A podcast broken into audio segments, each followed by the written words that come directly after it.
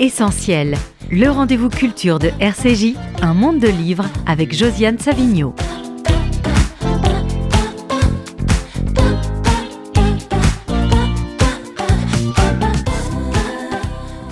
Bonjour, bienvenue dans ce monde de livres. J'ai beaucoup d'invités, vous allez comprendre assez vite pourquoi. Alors on avait décidé de longue date de faire euh, une émission autour des 40 ans euh, des éditions POL. Euh, parce qu'on les aime beaucoup. Et euh, évidemment, on avait décidé ça bien avant ce qui s'est passé depuis le 7 octobre, mais on a décidé de la maintenir parce qu'il est toujours bon, même dans les moments absolument tragiques, de parler des livres et de saluer des aventures intellectuelles admirables. Alors, euh, j'ai beaucoup d'invités, je l'ai dit. Donc, Frédéric Boyer, qui dirige l'édition POL depuis 2018, on vous, on vous expliquera pourquoi. Nathalie Azoulay, qui est un auteur POL. Euh, alors, comment présenter Jean-Paul Hirsch? C'est un homme orchestre de POL. Il est personne, personne dans le milieu littéraire français ne cumule les fonctions de directeur commercial, attaché de presse et relations avec les libraires. Donc ça, c'est vous êtes une exception. C'est un peu bizarre, mais c'est vrai que j'occupe euh, plusieurs, euh, plusieurs fonctions dans cette maison. Mais en même temps, je crois que je suis un homme de l'ombre, donc ben, restez un peu dans la lumière. et puis Igor Gran, qui est un auteur POL depuis toujours, depuis 1998, si j'ai bien compté. Ah oui, c'est 26 ans. Et, euh, et, qui, en plus, par bonheur, a un livre qui sort maintenant, qui s'appelle comment? Euh, Voyage clandestin avec deux femmes bavardes. Et ces deux femmes bavardes, euh, c'est un petit livre par, le, par le, la pagination, mais c'est un livre qui en dit très long sur ce qui se passe en Russie aujourd'hui et qu'on a envie de savoir en plus. Donc on va en parler aussi. Super. Alors faisons un peu d'histoire quand même. Donc euh, Frédéric Boyer, le créateur des éditions POL, Paul Sacosti-Laurence, n'est pas là aujourd'hui parce qu'il est mort dans un accident en 2018. Et évidemment, je pense qu'il n'avait pas forcément envie de prendre sa retraite tout de suite, mais pourtant, il vous avait déjà désigné comme son successeur. Oh, oui, enfin, donc hélas, effectivement, il a, il a disparu euh, tragiquement dans un accident euh, en début janvier 18 je pense qu'il n'avait pas du tout envie d'arrêter et, de, et de prendre sa retraite, effectivement. Et euh, je ne dirais pas qu'il m'avait désigné comme successeur, mais il m'en avait parlé euh, quelques années auparavant en disant que si jamais un jour il devait... Il ne pouvait plus euh, assumer cette responsabilité-là. Il aimerait que je puisse prendre cette place. Et il m'avait demandé de le promettre et j'avais, j'avais longuement hésité. Puis euh, un jour, pour, en fait, pour le rassurer, je lui avais dit, bah, écoute, euh, on verra bien. Et, et j'avais promis ça et puis c'est arrivé, voilà. Et donc j'ai assumé la promesse que j'avais faite, voilà. Depuis, euh, vous avez été nommé en juin, c'est ça, 2018 Oui, en juin 2018, donc ça, ça va faire bientôt six ans, voilà. Et vous vous sentez, mais ce catalogue, vous en étiez proche depuis longtemps? Oui, puisque j'ai publié tous mes propres livres euh, avec lui euh, dans ce catalogue-là. Donc euh, pour moi, c'était ma maison, c'était une maison très importante. J'avais aussi beaucoup d'amitié avec beaucoup d'auteurs de, la, de la maison et bah, c'est vrai que je me suis dit, bah, on va, voilà, puisque je dois y aller, j'y vais, voilà, je n'abandonnerai pas la maison. Et, puis je savais que je pouvais compter sur l'équipe, puisqu'on a parlé de l'homme de l'ombre qui s'appelle Jean-Paul Hirsch. Mais il ne va pas rester dans l'ombre tout de suite, parce qu'il est là depuis 33 ans dans cette maison, donc il a des choses à dire sur l'histoire de cette maison, qui est un peu qui est complexe quand même, parce qu'elle n'a pas, pas, toujours été ce qu'elle est aujourd'hui. D'abord, ça a été abrité dans une, dans une autre maison d'édition, au tout début, mais vous étiez là quand, quand c'était abrité par Flammarion, puis par Hachette Livre? Non, non, moi je suis arrivé à la création, un peu après la création des éditions POL, Paul Tchaikovsky-Laurence avait d'abord été euh, éditeur d'une collection qui s'appelait Texte chez Flammarion. puis ensuite, il a euh, créé une collection qui s'appelait Hachette Paul. C'est ça. Euh, dans lequel il avait publié notamment La vie mode d'emploi de Pérec, ou Je me souviens de Pérec, et dans lequel aussi des auteurs de chez Flammarion Texte l'avaient suivi. Et puis, à la mort de Pérec en 1982, il a créé cette maison en 83, POL, euh, sous l'emblème de, Georges Perec, avec ce logo en forme de jeu de go qu'on trouve dans la, euh, je crois dans la page 643 de la vie mode d'emploi. Et moi, je suis arrivé euh, en 91, donc la maison avait déjà 7 ans, elle avait déjà publié pas mal d'auteurs, notamment La douleur de Marguerite Duras, qui avait... C'était avant vous C'était avant moi, oui. Voilà. Moi, je suis arrivé en 91, et en 91, la maison avait donc quelques années. C'était que deux personnes. Et puis, Paul Tchaikovsky-Laurence avait eu envie de s'agrandir un petit peu, et donc il m'avait recruté pour que je m'occupe au départ des relations avec les libraires, pour euh, expliquer aux libraires pourquoi euh, la maison faisait à la fois de la poésie, de la fiction, pourquoi des livres un peu exigeants, rotation lente, et puis des livres plus grand public. Et puis c'est en 91 que Frédéric Boyer avait envoyé son premier manuscrit qui a été publié à la rentrée 91. C'est comme ça que moi j'ai rencontré Frédéric Boyer comme un tout jeune auteur. Il était un jeune homme. Et, il se moquait de moi à l'époque. Et le livre euh, s'appelle toujours La Consolation. Et, et on est suivi pas mal de livres de Frédéric Boyer. L'année d'après, il a eu le prix du livre inter avec des choses idiotes et douces. Voilà. Et moi, j'ai accompagné la maison. Alors, je m'occupais des, des relations libraires, puis très vite euh, des relations avec la presse, parce qu'il euh, n'y avait personne pour s'en occuper, que Paul Tchaikovsky-Laurence était de plus en plus accaparé par la lecture des manuscrits, le travail avec les auteurs. Il ne voulait absolument pas partager ce travail de, de découverte des manuscrits, d'ouvrir les manuscrits reçus par la poste. Et donc il m'a un peu chargé de faire tout le reste, et euh, j'ai essayé de le faire au mieux. Mais vous dire plus, des livres plus grand public, mais justement pour moi, une des spécificités de POL, c'est de n'avoir pas fait ce que font la plupart des maisons, c'est-à-dire publier des livres très grand public euh, euh, que vous et moi ne, ne, lisons pas, euh, qui rapportent beaucoup d'argent pour, paraît-il, pouvoir publier des livres plus exigeants. POL, enfin Paul Tchaikovsky-Laurence n'a jamais fait ça. Il a toujours publié des livres qu'il aimait, Frédéric Même Boyer. Il disait, il disait, il ne faut jamais dire qu'on publie des livres qui vont marcher pour publier d'autres livres. Il dit là, c'est le poison.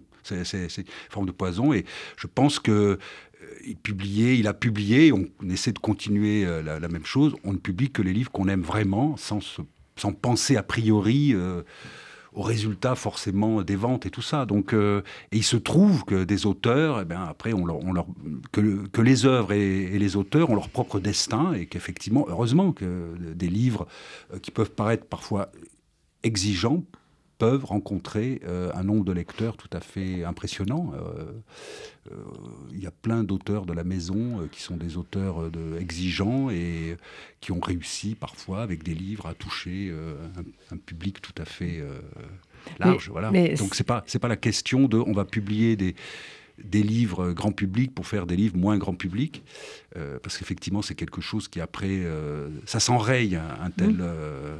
Mais c'est un poison qui, a envahi toutes les maisons d'édition presque. C'est pour ça que j'ai envie de parler de POL. Oui, voilà, en tout cas. Bon, mais donc, c'est euh, au contraire, c'est manifester euh, l'intérêt, la passion que l'on peut avoir pour, euh, pour une œuvre, une écriture, quelque chose de singulier dans, dans, la, dans la littérature. Voilà. Et ça peut être, effectivement, comme c'est une maison qui n'a jamais eu véritablement de collection, Paul a essayé de créer des collections, mais ça n'a jamais pris vraiment. Donc, finalement, on n'a on a qu'un seul, on a on n'a qu'une seule collection, qui est la collection fiction.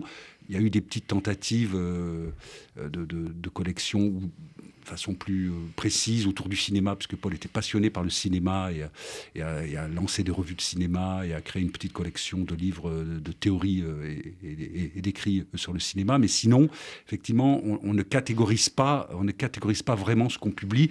Même la poésie, on a un format poésie, comme on dit, mais certains poètes d'ailleurs refusent de publier dans le format poésie. On publie la poésie dans le format fiction, voilà. Et, et puis de toute façon, l'idée qui était au cœur de, cette maison, c'était que toute écriture a une dimension poétique et que c'était ce que cette maison essayait de défendre. Voilà. Mais alors, si j'ai bien compris, mais les conversations que j'ai eues avec Paul Tchaikovsky, il était très radical du genre je prends ou je ne prends pas, mais pas tellement je fais travailler, je, je dis que c'est pas bien, je dis qu'il faut, qu'il faut, qu'il faut euh, changer tel, tel, tel chapitre. Il était comme ça, euh, Jean-Paul Hirsch? Euh, Oui, oui, il était comme ça. C'est-à-dire que quand il entendait une voix nouvelle, euh, une, écriture qui le déplaçait, qui le l'interpellait, quand, il avait ça, il disait ça, c'est probablement une œuvre à venir ou un livre à, publier. Et euh, il disait à l'auteur euh, je, vous publie.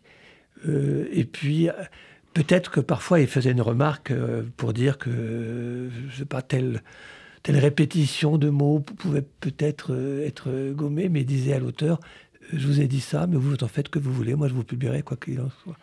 Mais l'idée, c'était que le, le, texte qui était publié, qui, qui, arrivait par la poste, parce que la, quasi-totalité des auteurs sont arrivés par, par la poste, hein, par le, c'est le facteur qui, qui nous délivrait les, les, les, auteurs qui sont, qui sont là, d'ailleurs. Eh oui. Euh, les, auteurs, c'était aussi une œuvre à venir, enfin, ou une œuvre.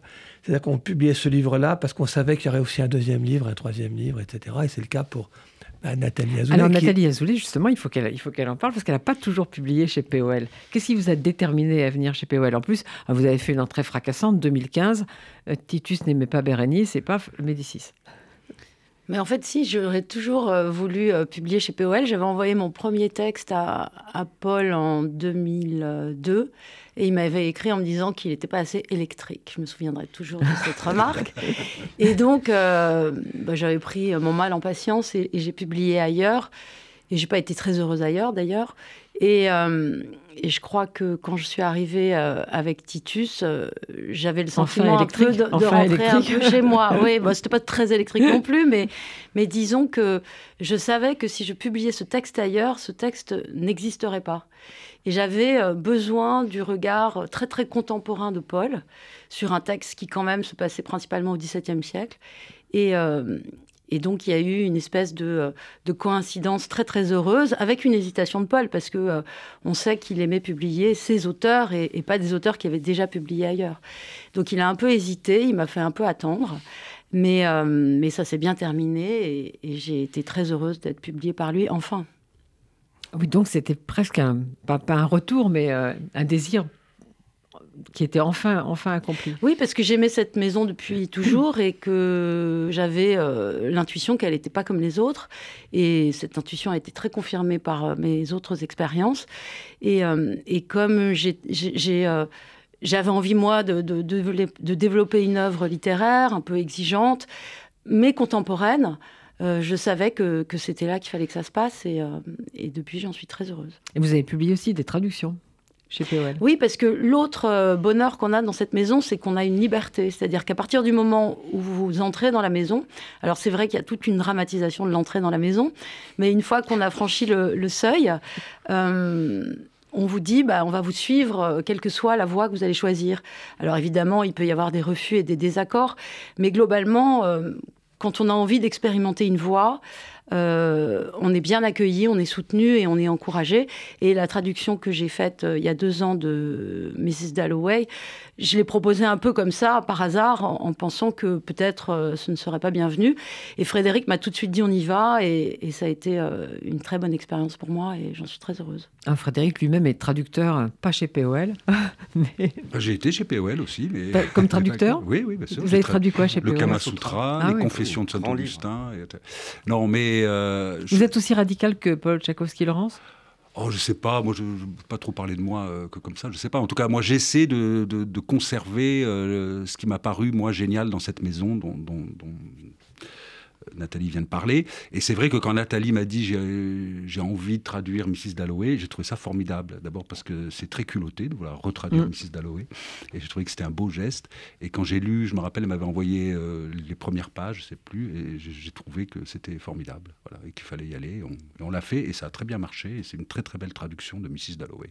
Mais vous, Yegorgan, POL tout de suite euh, oui, enfin assez rapidement. Euh, bah, j'étais un tout jeune écrivain qui j'ai envoyé euh, mon manuscrit à cinq éditeurs différents. Et puis Paul Tchaikovsky-Laurent m'a appelé trois jours plus tard, euh, voilà, en me disant qu'il trouvait mon texte assez, euh, assez surprenant.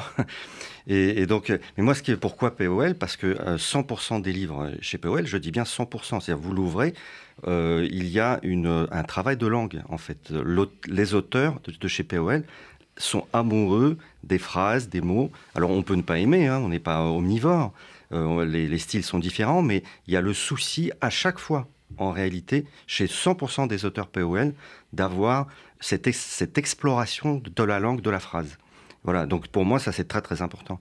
Et puis aussi, bah, parce que, on l'a un peu évoqué, euh, euh, Paul Tchaskowski-Laurent et Frédéric Boyer aujourd'hui sont des, euh, comment dire, des dieux tout-puissants. C'est-à-dire, il n'y a pas de comité de lecture. Non, mais ça c'est très important, il n'y a pas de comité de lecture. C'est-à-dire que c'est leur goût et leur goût seul qui importe. Et ça, c'est absolument admirable. Je, je, je, trouve que la démocratie en littérature, il n'y a rien de pire. Et, et que, et, que là, et que là, il faut une dictature absolue, sanguinaire, et euh, quitte aussi à se tromper, à refuser des auteurs qui seront euh, très très bien, euh, qui vont s'épanouir ailleurs. Bon, mais, mais au moins, au moins, il y a ce choix qui est en fait une déclaration d'amour, de, de, de, de, respect vers, envers le texte, l'auteur que l'on reçoit. Alors vous allez paraître très dur, mais je crois que vous avez raison, parce que beaucoup de gens maintenant pensent qu'il y a un droit à publier, il y a un droit à être écrivain.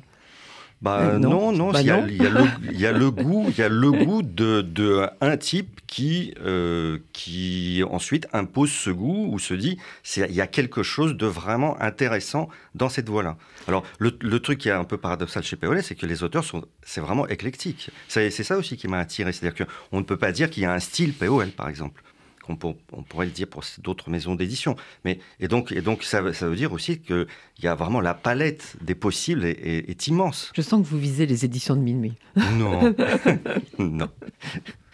Mais alors, Frédéric Boyer, vous êtes l'éditeur du livre événement de, cette rentrée. Neige Sino, comment est arrivé ce livre? Eh bien, il est arrivé euh, parce que quand je suis quand je suis quand j'ai pris mes fonctions, j'ai décidé quelques semaines après de créer une adresse email pour envoyer pour ceux qui préfèrent envoyer leurs manuscrits par euh, format numérique et non pas par papier. Paul ne recevait que des manuscrits papier. Bon, moi j'ai voulu innover. Euh, et au début, je me suis dit que j'avais fait une grosse bêtise. Oui, parce, que, ça arrive, ah bah ça, tombe, ça tombe, ça tombe, ça tombe. beaucoup. Mais euh, deux fois par semaine, j'ouvre tous les fichiers que je, que, je reçois. Et c'était en janvier dernier, donc je, en ouvrant un fichier d'une certaine Neige Sino, je tombe sur ce livre, Triste Tigre, et que j'ai lu dans la matinée. Et j'ai envoyé un mail tout de suite à la personne parce qu'elle me disait qu'elle vivait au Mexique. Et nous nous sommes appelés ensuite dans la soirée et je lui ai dit que je la publiais. Alors, on ne va pas tricher puisque Nathalie Azoulay et moi sommes toutes les deux au prix féminin. Donc, il a eu le prix féminin. Voilà. Euh, je crois que les Goncourt, euh, alors ça aurait peut-être été mieux pour vous parce qu'ils sont si prestigieux, n'est-ce pas Les Goncourt? Auraient peut-être aimé qu'on leur, euh, que ces pauvres femmes abdiquent et qu'elles leur laissent. nous avons vu des signaux dans, ce sens. Mais quand même, il faudrait nous laisser Neige Sino parce que notre liste est assez faible. Alors, j'aurais répondu que la nôtre aussi était assez faible sans Neige Sino, donc c'était un vrai problème. Et mais c'est vrai, est-ce qu'on c'est très difficile de parler de ce livre. Je ne sais pas si elle a été invitée ici, d'ailleurs, à, en parler. C'est assez compliqué. En plus, elle était très souvent loin à l'étranger. Et euh, parce que des, gens ont l'air de penser que c'est un témoignage, d'autres que c'est un essai. Moi, je pense que c'est ni un essai ni un témoignage, que c'est vraiment un geste littéraire. Qu'est-ce que vous en pensez, Nathalie Azoulay? Bah oui, moi je suis d'accord. Quand j'ai euh, appris euh, l'existence de ce livre et que j'ai vu que c'était sur l'inceste et le viol, etc., je me suis dit, ah non, mais POL va pas s'y mettre. Honnêtement, je me suis dit ça. Et puis, quand j'ai ouvert le livre, j'ai compris que c'était très différent de tout ce qui avait euh, déjà euh, existé et que, au contraire, j'ai entendu une voix, j'ai entendu une tentative, en fait, assez réussie de, raconter à des gens qui n'ont pas vécu cette expérience que c'est. Parce que honnêtement, moi, tout ce que j'avais lu auparavant me laissait euh, un peu froide et, je je comprenais pas, en fait, quand les gens, par exemple, disaient qu'elles étaient détruites, enfin les femmes. Mais là, j'ai compris parce qu'il y a une tentative littéraire de le mettre en scène euh, par euh, de la répétition, par tout un jeu stylistique, en fait, qui est discret parce qu'il n'est pas ostentatoire, mais qui existe. Donc, il y a une tentative littéraire qui est complètement dense et, efficace. Et puis, il y a cette intelligence qu'elle a de, raconter euh, l'histoire et l'expérience du point de vue de celui qui, euh, qui la lui fait subir, donc de, l'adversaire, du bourreau. Euh, et, là encore, c'était c'était singulier, c'était original, et ça fait beaucoup comprendre aussi cette, ce drame. Et puis, il y a une culture, il y a, il y a un goût de la littérature qui s'exprime à travers toutes les pages de ce livre. Donc, et, de, la littérature qui a déjà parlé de, ce drame du, viol et de l'inceste. Donc il y a un surplomb qu'elle prend euh, qui nous livre presque une méthodologie en fait du genre. Et moi j'ai le sentiment qu'après ce qu'elle a fait elle, il n'y aura plus de livres de ce genre. Ou en tout cas, euh, elle a tout dit, elle a fait le tour. Et, je ne vois pas qui peut euh, venir après elle raconter encore une histoire d'inceste et de viol. J'ai l'impression qu'elle a eu le dernier mot. Frédéric Boyer, c'est cette voix qui vous a. Oui, moi tout de suite, c'est la voix. D'abord, quand le livre s'ouvre, il s'ouvre comme sur le ton d'une conversation, mais très impliquante, très, très engagée, avec car. Un car, moi aussi, je, je préférerais parler euh, des victimes, mais je vais parler du, euh, du, bourreau. On est tout de suite pris dans cette voix, et elle fait, euh, en fait, elle fait de son livre un champ de, de, de, de tentatives pour essayer elle essaye d'une certaine façon la fiction, elle essaie le témoignage, elle essaie euh, les études, elle essaie la, euh, et elle, elle, investit la voix des autres aussi, qu'elle fait entendre à sa façon, comment elle comprend ça, et elle situe le geste littéraire sur quelque mmh. chose qui est vertigineux et, très fort, voilà, des, elle situe, elle situe ce geste au niveau de l'incompréhension. Elle dit on ne comprendra pas, on n'arrivera pas à comprendre. Et elle met la littérature à ce point-là, euh, où euh, entre comprendre et ne jamais comprendre, et euh, ça, en, ça, en, fait un très grand livre de littérature en fait. Voilà. Et à votre avis, c'est juste un très grand livre ou il va y en avoir d'autres? Alors, je sais déjà qu'il y en aura d'autres, et j'ai déjà décidé qu'il y en aurait d'autres. voilà, moi j'ai lu son prochain livre qu'elle a écrit en espagnol et qu'elle va écrire en français, traduire en français, qu'on publiera sûrement bientôt. Voilà. Elle va le réécrire, je pense, en français.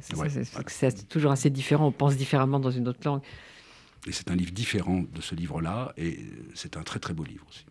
Mais ça, c'est une très bonne nouvelle parce que ça aurait pu être son livre. Ça aurait pu être son, livre. Mais comme le disait Nathalie Azoulay, on sentait déjà que c'était pas quelqu'un, que c'était quelqu'un qui faisait intervenir la littérature sans arrêt dans, sa, méthode et, dans, sa, réflexion. Oui, parce que comme le dit Frédéric, euh, il y a un, défi lancé à la littérature, c'est-à-dire qu'elle sait qu'avant elle, beaucoup de gens ont écrit sur ce sujet, elle sait qu'il y a quelque chose qui passe et qui ne passe pas, et elle essaye d'aller euh, justement euh, buter contre ce qui achoppe, et que finalement, elle résout, moi je trouve, d'une certaine manière. Quand on a lu ce livre, on comprend mieux cette histoire qu'avant.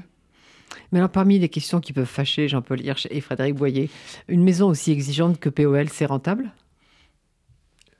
Bah écoutez, euh, euh, rentable, euh, oui. En tout cas, on, est payé à la fin du mois. On perd pas d'argent. non, mais on arrive à équilibrer les comptes, Frédéric. C'est une maison en 40 ans qui est passée par plein d'étapes de, avec des très très grands succès. Hein. Euh, oui. Il y a eu même un concours avec Attic Raimi, il y a eu le, euh, des œuvres euh, qui, qui, sont comme l'œuvre d'Emmanuel Carrère, l'œuvre de Marie Dariussec et, et beaucoup d'autres. Donc c'est une maison qui est, je ne sais pas si je dirais que cette maison est rentable, mais en tout cas, cette maison, elle a quand même tenu le choc en 40 ans, même si parfois il y a eu des moments très durs. Mais donc ça prouve quand même qu'elle est, toujours là. Et euh, ces dernières années, la maison est tout à fait rentable. Mais c'est bien pour ça qu'on voulait faire une émission pour la célébrer, pour montrer qu'on peut tenir 40 ans avec de l'exigence, de la poésie, en ne publiant que ce qu'on aime et vous publiez combien de livres par an? C'est variable ou c'est toujours le même nombre? Non, c'est maintenant, on est autour d'une quarantaine de livres par an. Voilà. C'est un petit peu variable, mais ça tourne autour de 40. Ça peut être entre 38 et 45. Voilà. Mais alors, Igor Grant disait que Paul était un dictateur, mais c'était aussi une sorte de père. Donc ça a dû être terrible, non, pour, pour tous les auteurs, pour, pour vous tous? Bah, Bien sûr. Euh, père, je dirais plus euh, médecin. C'est-à-dire que euh, moi, quand je, discutais avec Paul Tchaikovsky-Laurent, en fait, on ne parlait pas du livre que je venais d'écrire, on parlait des livres à venir et des idées et des projets. Et euh, moi, en tout cas, c'est comme ça que je fonctionne. J'ai souvent cinq, six idées différentes, et puis je ne sais pas trop laquelle est la bonne, s'il faut partir vers cette voie-là ou, une autre. Et, et c'est capital, en fait, de le formuler face à quelqu'un qui a l'expérience et qui a, comment dire, qui cherche en vous la petite étoile qui brille. vous voyez Et, et, et euh, tout seul, on est un petit peu perdu. Et donc ce médecin nous dit euh, très calmement, voilà, non Yegor, cette voie-là, c'est peut-être pas tout à fait bien pour telle ou telle raison, mais tu peux faire ce que tu veux. Euh, et pour, pour toi, ça serait peut-être mieux de faire plutôt ce projet-là. Et en effet, on sort de là déjà euh, en ayant vidé son sac sur son futur et en ayant son avis. Eh bien, les idées deviennent plus claires. On, on a envie de travailler. Nathalie Azoulay? Oui, alors à la différence de Yegor, moi j'ai connu Paul euh, pendant trois livres. Et donc, euh, je n'ai pas fait euh, autant de, je n'ai pas eu autant d'échanges avec lui, mais c'est vrai qu'il y avait un encouragement qui était très pudique de sa part parce que c'était, c'était une personnalité douce et discrète qui pouvait avoir aussi beaucoup d'autorité, enfin qui en avait d'ailleurs, mais, mais qui passait par une forme de douceur, d'expression. Donc, on était porté par cette douceur qui était en effet une douceur presque paternelle parce que parce qu'elle vous portait et elle vous mettait la main dans le dos pour avancer. Mais je dois dire que Frédéric a pris le relais avec beaucoup de bah, beaucoup de de vaillance, de, de bravoure d'une certaine manière, mais, mais, mais de succès. C'est-à-dire que peut-être il est un peu moins paternel que fraternel, euh, parce qu'il est euh, un auteur de la maison qui, est devenu le, directeur de la maison. Euh, mais il y a cet encouragement, il y a cette bienveillance, il y a cette attente, et qui est plus expressive que celle de Paul, en tout cas avec moi, et, mais qui est tout aussi porteuse, je dirais, et nourrissante. Alors, Frédéric Boyer, frère et médecin, ça vous convient?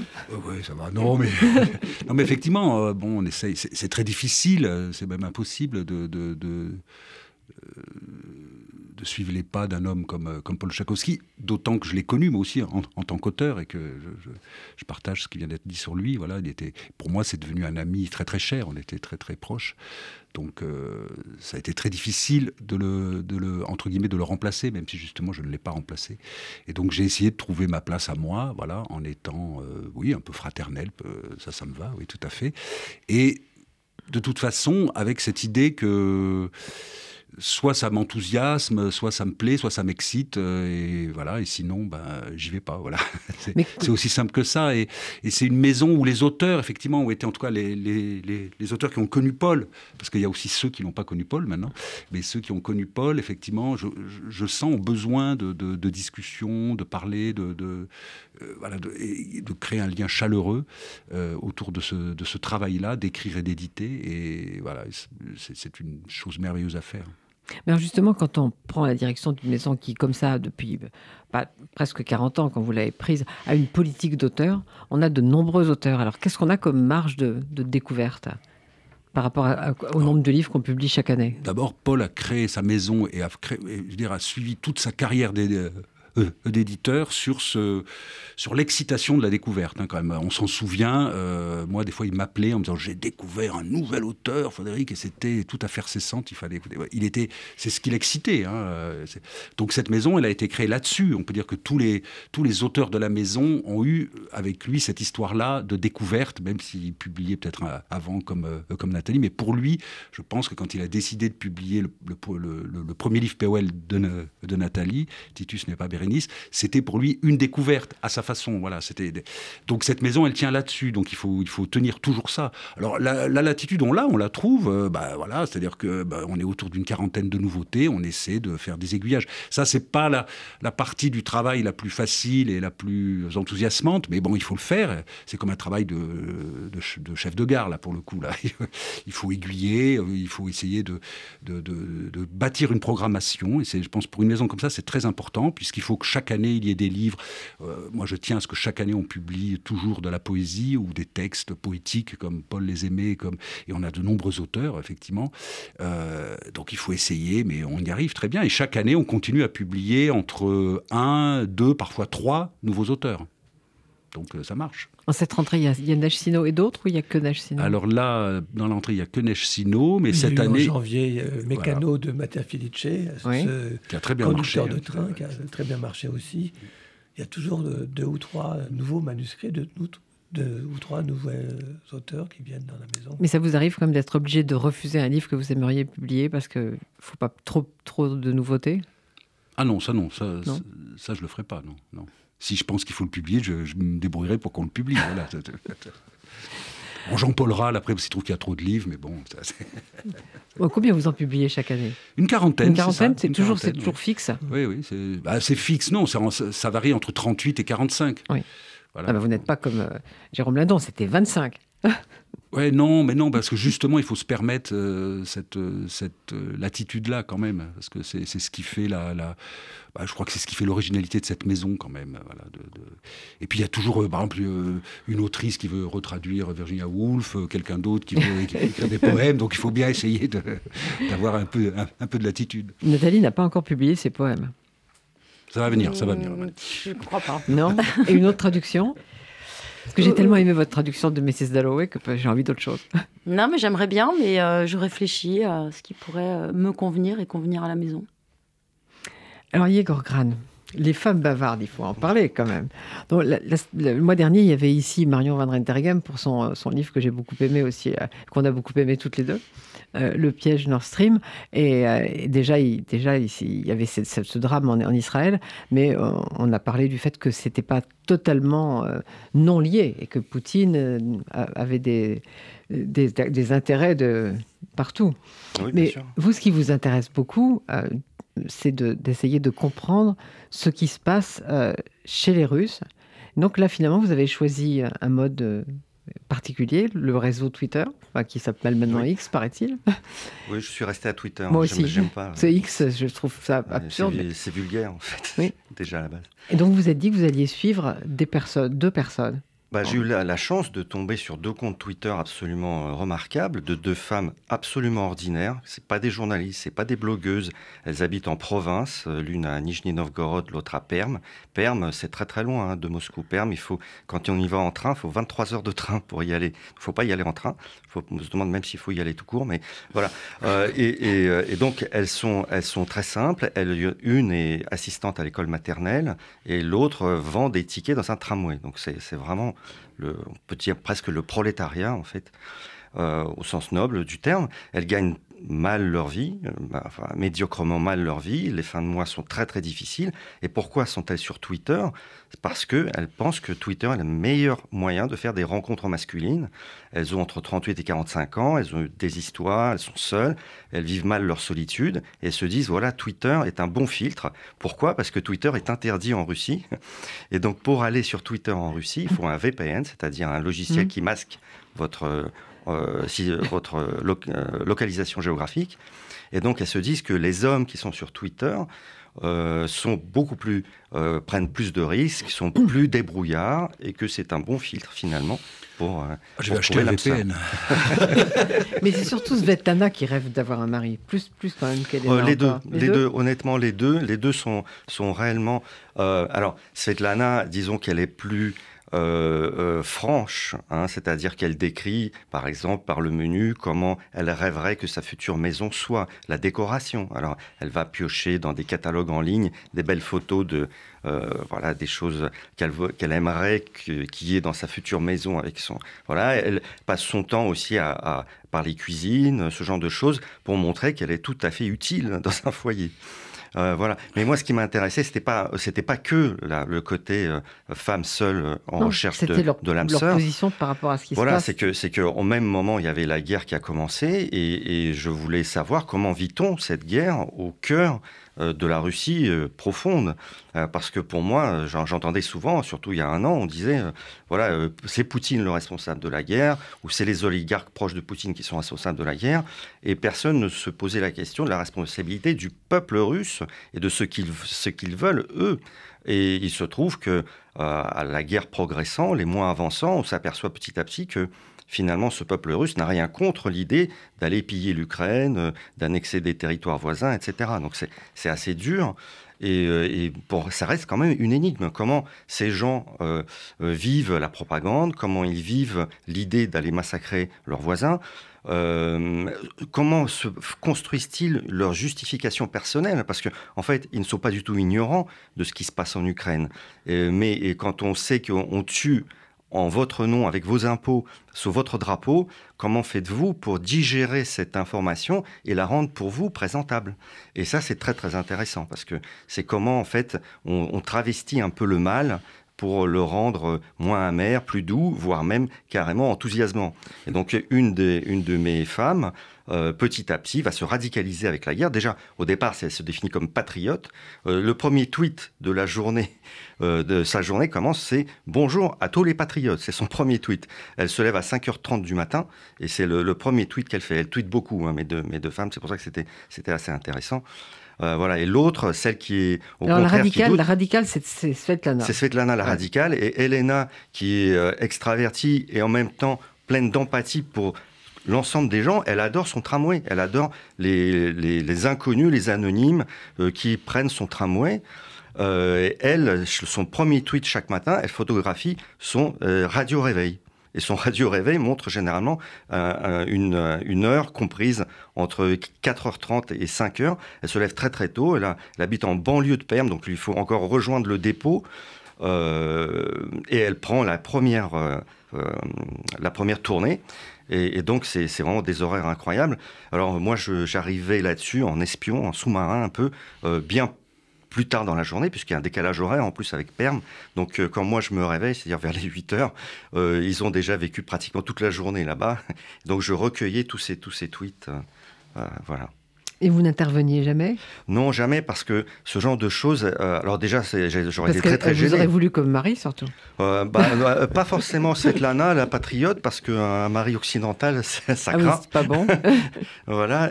non, non, il faut surtout pas perturber la sincérité, en fait.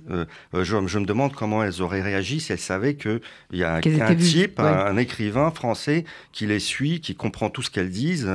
Euh, parce que bah, évidemment je suis bilingue, donc euh, non, et, elles auraient, peut-être travesti leurs propos. Vous savez, c'est le, scientifique qui perturbe sans le vouloir l'expérience. Non, il faut, faut surtout pas faire ça. Et au contraire, il faut rester le plus discret possible. Euh, j'avais parfois envie d'intervenir, mais il fallait pas. Mais alors, à propos de bilingue, je ne veux pas qu'on vous considère simplement comme le fils de votre père, mais j'ai appris que vous aviez préfacé des livres de votre père. Vous pouvez en dire deux mots? Oui. Ah, oui. alors, paraît-il Où paraît-il euh, ah, Alors, c'est une petite maison d'édition formidable que vous devriez inviter un jour, qui s'appelle les Éditions du Typhon à Marseille.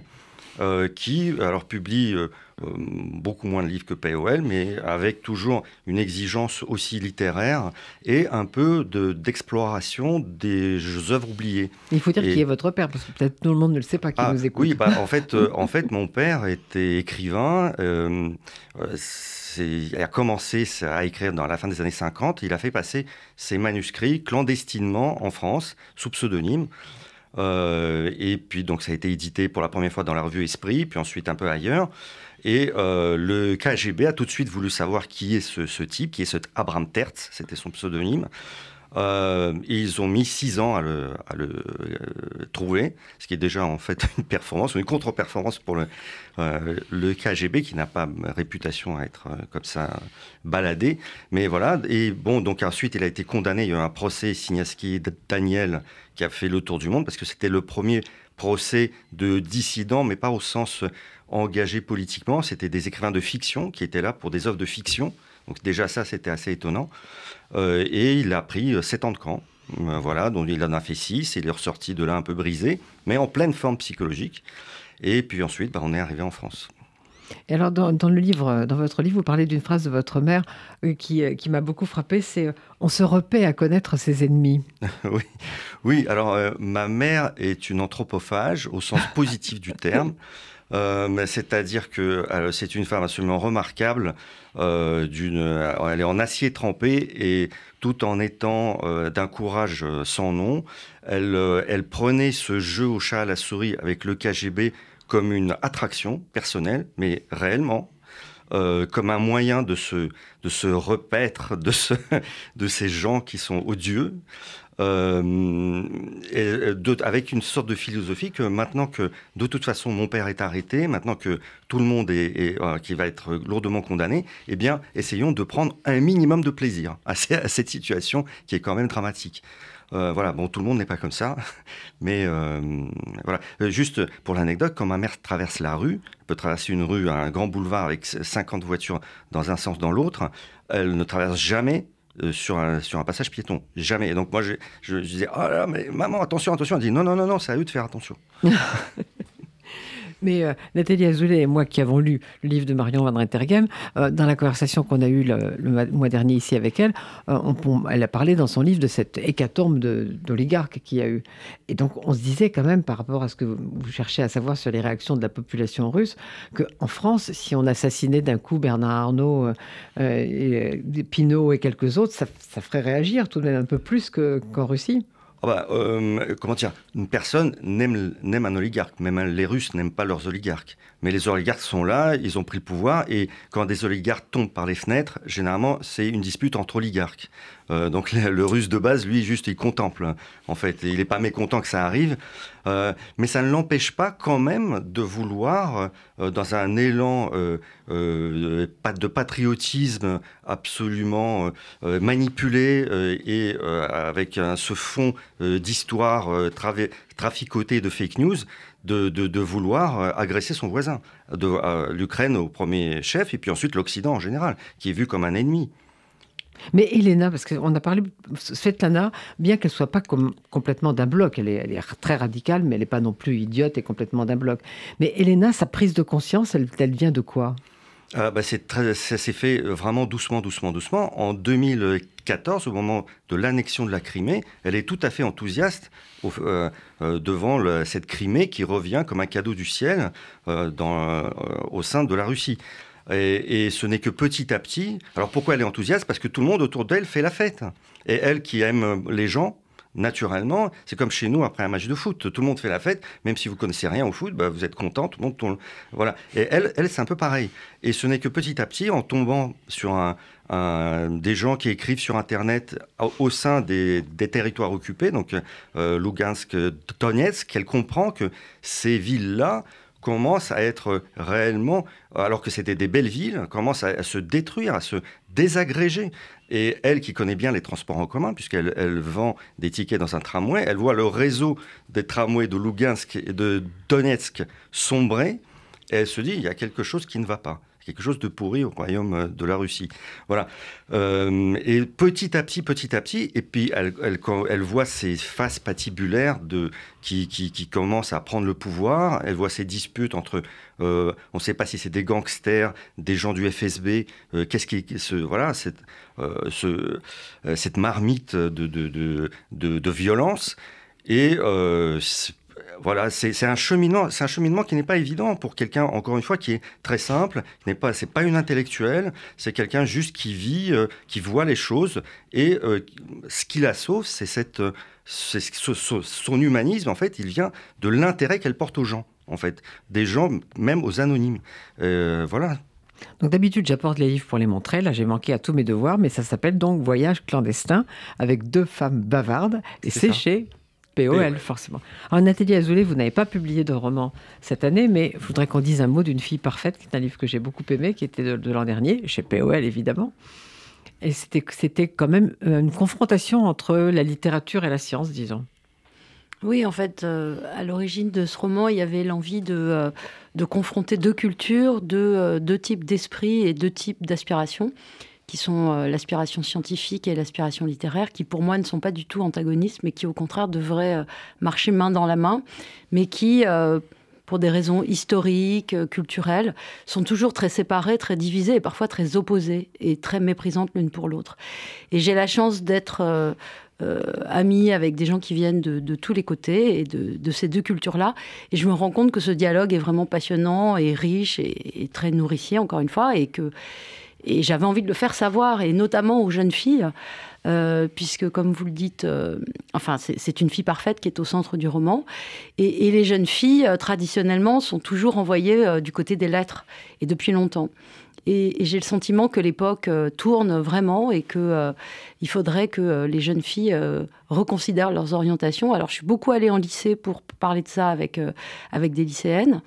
Euh, et, moi, la littéraire qui, euh, qui devrait défendre la littérature, qui la défend d'ailleurs dans ce dialogue, euh, j'encourage vraiment les, les, jeunes adolescentes à, réfléchir à deux fois pour savoir ce qu'elles vont faire plus tard, pour, pour comprendre les enjeux du monde, les enjeux de l'indépendance, du féminisme. Et, j'avais envie de raconter tout ça dans ce roman qui, reste un roman, hein, donc avec des, des, personnages, une dynamique, une narration, etc. Mais, mais sur le plan de mon investissement personnel, euh, en dehors de la littérature, il y avait aussi l'envie de raconter cette, euh, cette histoire euh, de fille d'aujourd'hui. Frédéric Boyer, chez, chez POL, il y a il y a l'habitude de ne pas publier ce qu'on appelle des documents. Vous, vous y tenez à ça? Pas de Oui, livre politique, non, par oui, exemple. non, Pas de- Oui, tout à fait, oui, oui. Mais parce que je crois que cette maison s'est fondée sur, euh, sur les écritures poétiques et fictives, enfin de, de, de fiction, et que. Mais après, moi, je. je, je- je veux dire, je, je n'en sais rien, je ne sais pas si, si, si tout d'un coup je découvre un document exceptionnel écrit de façon formidable, je, je ne sais pas ce que je ferai, peut-être je le publierai, pas, pas. Mais, mais cette maison c'est, est centrée sur voilà, sur, sur, Paul disait sur la poésie, mais chez lui, ça avait un sens très, très, très large. C'est pas simplement. C'est l'écriture poétique, c'est pas seulement Voilà. la poésie au sens, Voilà, au sens la- strict. la Mais la poésie- poésie au sens aussi- strict, vous, vous en publiez combien ch- chaque année? Vous en publiez, vous veillez à en publier Ah, comme bien sûr, bien sûr, et même euh, pas mal. Combien, Jean-Paul on, Hersch on me le reproche dizaine des de fois. ouais. Une dizaine? de livres de poésie par an. à peu On nous le reproche souvent, d'ailleurs. Oui. Voilà, ouais. Et là, je reviens un peu en arrière. On publie de la fiction euh, littéraire et poétique, mais à l'intérieur de ces fictions, il peut y avoir des documents. bien sûr. Quand on publie les livres d'Emmanuel Carrère, euh, Oui. L'adversaire euh, sur Jean-Claude Roman, Limonov ou un roman russe, ou quand on publie le livre euh, de Yegor Gran, euh, Les services compétents, sur Ah son oui. père Andrei Siniavski, ce sont quand même des documents, mais qui sont euh, ré- retravaillés moi, par la littérature, mais qui euh, C'est pas ce qu'on appelle des documents en général, c'est-à-dire des des livres, mais des c'est livres un- un peu jetables, disons. Voilà. Mais là, ce sont, ce sont des livres inscrits dans, sur le réel. Voilà, on n'est Oui. pas... On n'est pas des poètes euh, lyriques euh, de, Non, mais j'aurais dû le dire plus crûment. C'est vous ne publiez pas de livres jetables, c'est-à-dire des Non. livres qui sont, par exemple, des. On pourrait dire, parfois, moi, je, je lis des livres, je me dis, c'est un, un article de journal étendu à un livre. C'est pas un livre. Non, vous tout à fait, vous publiez- Non. POL publie des livres, non? On essaie. On n'a plus que cinq effectivement, minutes, alors il faut l'affirmer. POL on publie des on livres, il faut publie les des lire. livres et on essaye de publier ce que disait très bien Jean-Paul au début de l'émission. On essaye surtout de publier des textes qui sont les, les, les, les, les- les- prémices d'une œuvre. Voilà. Et on essaie de suivre les auteurs pour que quelque chose se développe et qu'une œuvre soit créée euh, comme ça, euh, ju- justement dans cette complicité entre la maison d'édition et, et l'auteur. Voilà. Parce que je crois que c'est important, une maison d'édition, elle est là pour accueillir quelque chose et faire grandir quelque chose. Et donc, euh, c'est le rôle de la maison d'édition de veiller sur les textes qu'elle publie, sur les auteurs qu'elle publie, de façon à ce que quelque chose naisse de, de tout ça. C'est ce qui fait qu'il y a des traces comme ça et qu'il y a quand même des auteurs formidables dans cette maison qui ont grandi avec la maison, hein, des, grands poètes, des grands écrivains, des grands romanciers qui ont, euh, voilà, qui ont suivi les, ces 40 ans de maison et qui ont en 40 ans, ou en 20 ans, ou en 10 ans, ça dépend, d'un, ont quand même euh, pu euh, voilà, créer une œuvre à l'ombre de cette maison. Et c'est ce, qui est- Jean-Paul ce Dire- qui est la plus belle chose. je. Jean-Paul Hirsch, vous savez quel était le premier livre de la maison Oui, C'était un livre de Leslie tous les deux, Kaplan. vous savez. Leslie Kaplan, le, euh, euh, le livre des le ciels. livre des ciels de Leslie Kaplan. Voilà. Au- Autrice qui a été publiée déjà chez Hachette, mais et qui publie toujours chez POL et que nous accompagnons dans son travail de d'autrice. Mais Nathalie, Azou- Nathalie Azoulay disait que POL, euh, que Paul Laurence n'aimait pas beaucoup euh, avoir des, des auteurs qui venaient d'ailleurs. Mais non, parce qu'il aimait la- les découvrir. Il aimait repérer, lui, euh, la voix, le- le- l'auteur qui allait, qu'il allait faire grandir. Parce que, je vous disais, il était doux, mais il était autoritaire aussi. hein. On, on le voit dans, son oui. film Éditeur. Euh, quand il vous choisit, en fait, il se marie avec vous et il, est, euh, il peut être po- polygame, mais vous, vous devez être monogame. Donc, euh, il y a une, une volonté de... euh, Frédéric, c'est la même chose. Ouais, ouais, c'est bien comme ça. c'est assez bien dit, je trouve, quand même. non? Alors, comme on n'a plus beaucoup de temps, qu'est-ce qu'on va lire en janvier chez POL C'est quand même parce qu'on n'a pas fait une émission de mémoire, on fait une émission aussi de présent et d'avenir. En janvier, on va lire un nouveau texte de Nathalie Azoulay, voilà, qui s'appelle Python. Waouh, mais elle nous avait caché ça. Ah ouais, là, là, là, je l'ai bien eu. Et un- le nouveau roman de Marie Dariussec. Il s'appelle Python comme le, le serpent? Oui. Ah, voilà. On n'en dira pas plus. Ah bah non, bah, elle, elle viendra ici en parler maintenant, ça y est, c'est réglé. Voilà, et un- le, le prochain roman de Marie Dariussec, aussi en janvier, qui s'appelle Fabriquer une femme. Un deuxième roman d'une jeune romancière qui s'appelle Marielle Hubert, qu'on a publié il y a deux ans déjà, dont on a publié le premier il y a, il y a deux ans, et le nouveau roman de Célia Houdard, Les fleurs sauvages. Voilà. Ah mais belle rentrée, hein Oui. Belle Pas rentrée, mal, pas mal. belle rentrée. Vous êtes content? Moi, je suis très très content. Jean-Paul Hirsch, vous êtes content aussi? Je suis très très content d'accompagner ces, ces auteurs et ces livres, oui. Parce que c'est... si on a fait cette émission, c'est parce que c'est vraiment une maison exceptionnelle, il faut le dire, il faut que tout le monde qui nous, qui nous écoute le sache. POL, c'est une des maisons exceptionnelles de, du paysage littéraire français. Je rajoute qu'on s'amuse beaucoup dans la maison d'édition. Voilà. Moi, c'est ce que j'aime bien aussi. On a fait une belle fête pour le prix féminin, c'était bien. non, mais c'est pas à nous de dire que c'est une maison exceptionnelle, mais c'est vrai qu'on on prend la littérature au sérieux sans se prendre trop au sérieux, et on a la, chance de, voilà, de d'accompagner les livres, les autrices, les auteurs euh, un peu partout et de les voir accomplir leur, leur œuvre euh, à côté de nous. Et c'est merveilleux. On a beaucoup de chance. On a beaucoup de chance. Et Igor, Igor, oh, Igor Gran, maintenant que vous êtes euh, rescapé de Twitter, vous écrivez quoi? Oh là là, bah déjà je m'en je remets. Voilà. Euh, j'ai écrit quand même deux livres sur la Russie. Euh, je, je, jure que je vais plus écrire sur la Russie pendant un certain temps. Non mais là je pouvais pas faire autrement euh, à cause de à cause de Poutine. Voilà. C'est donc il y avait Z comme zombie qui sortait l'année dernière. Là, Voyage clandestin avec deux femmes bavardes. il faut du temps pour récupérer et amorcer d'autres d'autres projets. Et à votre avis, cette guerre en Ukraine, ça va durer? J'espère que l'Ukraine va les les humilier. Il les humilie déjà euh, chaque jour, hein, mais j'espère que va, qu'elle va les humilier euh, définitivement. Euh, alors, combien de temps, je ne sais pas. C'est, très très dur. Hein. On, imagine que, la Russie c'est tout petit, mais non, pas du tout. Et notre grand malheur, c'est que les Russes eux-mêmes veulent bien aller mourir en Ukraine. Donc, ce n'est pas que Poutine notre problème. Voilà, donc, donc j'espère qu'in fine, si l'Occident soutient, continue son soutien, eh bien, on va y arriver. Donc alors, en résumé, quand vous voyez le sigle POL, très bien décrit tout à l'heure par euh, Jean-Paul Hirsch, vous pouvez acheter le livre. Pas, on n'aime on aime pas tout, hein. moi j'aime pas tout POL, mais, euh, mais je sais toujours qu'il y aura quelque chose qui va m'intéresser, même si ça ne me séduit pas. Et puis il faut lire donc Voyage clandestin avec deux femmes bavardes, Svetlana et, et Elena, qui sont très très intéressantes. Et puis il faut lire Une fille parfaite, si ça n'a pas été fait, ou le relire, et puis attendre Python. Python, alors dès le 1er janvier, vous vous précipitez, c'est chez POL, ça s'appelle Python, et c'est Nathalie Azoulay, elle viendra vous en parler ici. Et alors, euh, maintenant, rendez-vous dans 10 ans pour les 50 ans de POL, non? Très bien. Hein? On est d'accord? On sera tous là. On, sera, tous là. Voilà, merci beaucoup et au mois prochain.